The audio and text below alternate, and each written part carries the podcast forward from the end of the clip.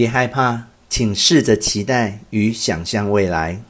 对于从两千零五年开始出版未来预测书的我来说，二零二零这个数字有很重大的意义，因为这是我可以亲眼确认一直以来所预测的事情变成现实的时间点。我们正在目睹区块链、自动驾驶、人工智慧、基因剪辑等技术度过了实验阶段。并以势如破竹之姿进入到现实世界当中。我们借由每年的世界未来报告书系列，向读者介绍最近的未来和十到十五年以上等各种未来长期的展望与面貌。而本书不只谈二零二零年，也将探讨二零三零年以前会有怎样的未来。我身处的千禧年计划以及 TechCast Global 研究公司于二零一九年初曾运用未来预测方法，发表将会引领二零二零到二零三零年的五项平台技术与其商业规模展望，即人工智慧、DNA 定序及基因剪辑、机器人学扩张。太阳能及再生能源成本降低，区块链与加密货币成长。我预估，因为技术进步而蓬勃发展的上述五大创新技术，将在日后的十到十五年间，创造出五十兆美元以上的商业价值与财富。目前，这五项最佳潜力技术与相关产业的市占总额为六兆美元。而如果现在投资的话，将可以创造出几乎十倍的收益。本书将针对这五项技术的发展现况、相关产业的展望以及即将导致的社会变化等深入讨论。另外，我们也将为了人类更好的未来而不断致力于研究的企业一并记录了下来。接着，我先简单的提到未来社会变化的局面：一、连结性增加，因为手机和网络的普及，全球将近一半的人口会从现在开始的四到六年内连结在一起，也将产生庞大的工作数量与市场。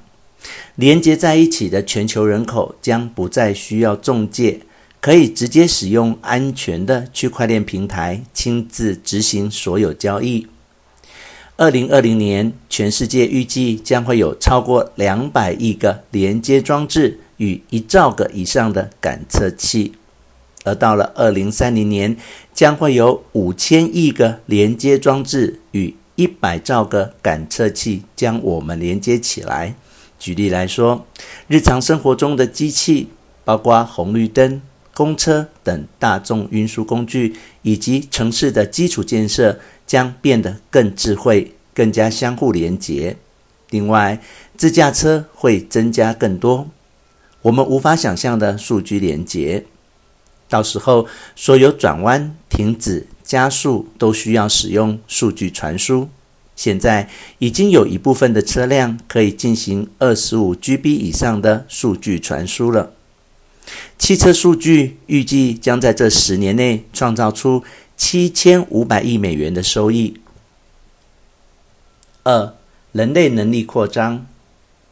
我们将能够自由地存取一切数据，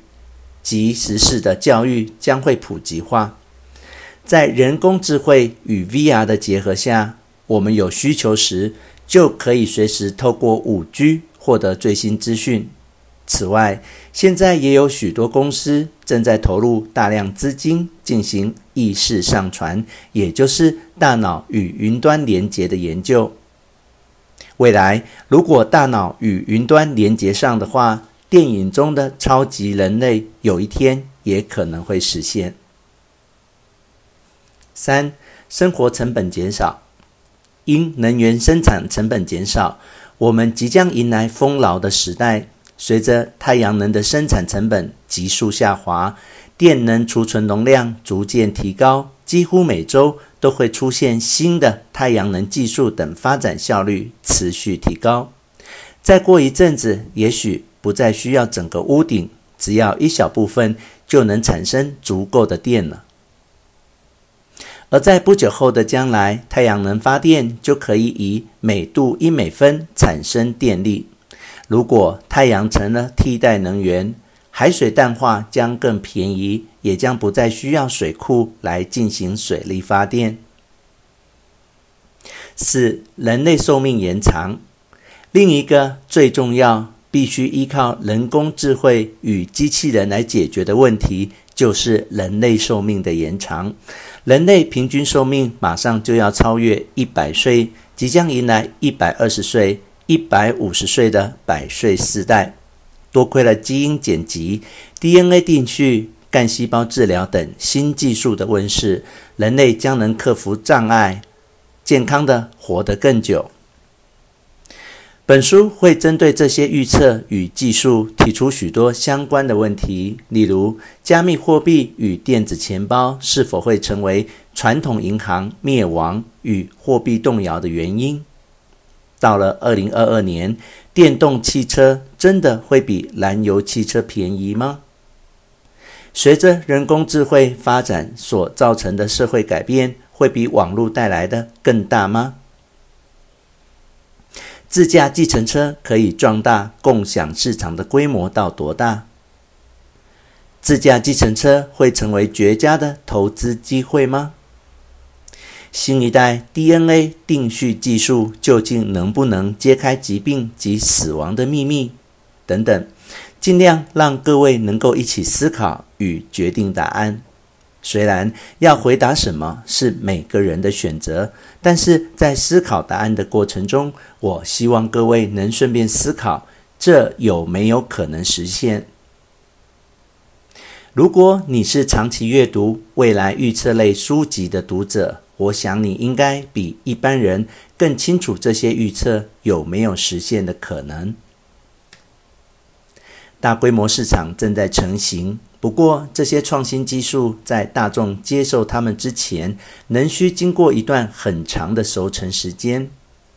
历史充满了许多对重大思想，尤其是具有破坏性创新思想视而不见的人。有人拿出勇气，接受了改变历史的构想而致富；有人则是晚了一步，悔不当初。其中最有名的例子就是贝尔在一八七六年正式得到电话专利之后，许多公司都将电话视为不合时宜或不重要的东西，只有西联汇款公司买下了这项专利。另外，当汽车初次登场时，也有许多人认为只是一时的流行，还说汽车只是富翁们的奢侈品，无法像脚踏车一样被普及。这些故事现在听起来大概很好笑，但到了二零五零年左右，在未来的人眼中，二零二零年时认为自驾车和送货机器人在道路上行驶。人工智慧将人与东西全都连接在一起，人类与机器无限连接又无病痛的世界不可能来临的我们，就跟那些说着汽车时代不会到来的人们一样好笑，也说不定。因此，希望各位在阅读本书时能记住，未来是有无限可能的这个事实。本书亦收录了其他还在开发初期或是尚未出现有趣进展的未来新闻，其中最具代表性的是美国正在进行的区块链机会区域的相关消息。机会区域是发展地区社会的计划。为了促进长期投资，低所得城市或落后地区，美国联邦政府也为这些民间投资提供所得减免的制度。这个计划甚至被称为“第二个罗斯福新政”，吸引了全球投资人与企业家。而吸引未来学家们关注的原因，则是因为机会区域在旧金山与纽约等地方正在试图建造。百分之百由区块链组成的社群，而最近设立了机会区域投资平台的公司 Lighthouse One 便获得了两百五十亿美元的资金。Lighthouse One 正在计划一个五 G、区块链、人工智慧、物联网等尖端技术可运用在所有领域的未来城市。这个城市预计只使用再生能源，并引进搭载区块链且可进行太阳能能源与碳交易的系统。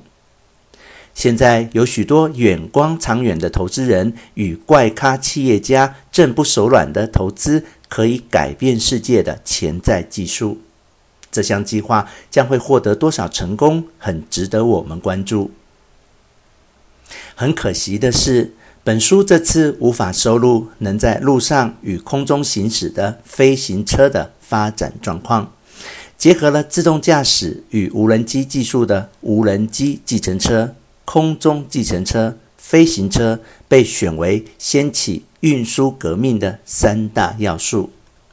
目前也已经有二十多家公司正在进行空中计程车试营运了。Uber 几年前就表示，Uber Air 将在二零二零年上市，不过后来 Uber 表示将延至二零二三年。专家们考量法规与价格等问题后，预测飞行车普及化时期会落在二零三五年左右。现在，来自世界各地的公司正在抢先开发飞行车。由于飞行车每年都离商业化越来越近，所以预测飞行车的成长也会是非常有趣的事。现在，我们的生活与二十年前或十年前完全不同。人们随时关注着技术的进步，有些人会觉得有趣，也有些人会感到恐惧。那么有没有办法可以战胜恐惧呢？有人曾说，恐惧来自于对未来的不确定，因此，唯一可以战胜对未来恐惧的办法就是学习未来。例如，试着了解有什么技术正在或即将登场，而这些技术又将会如何改变世界等等。希望本书能够帮助各位消除心中的不安，更理解未来。并做好准备。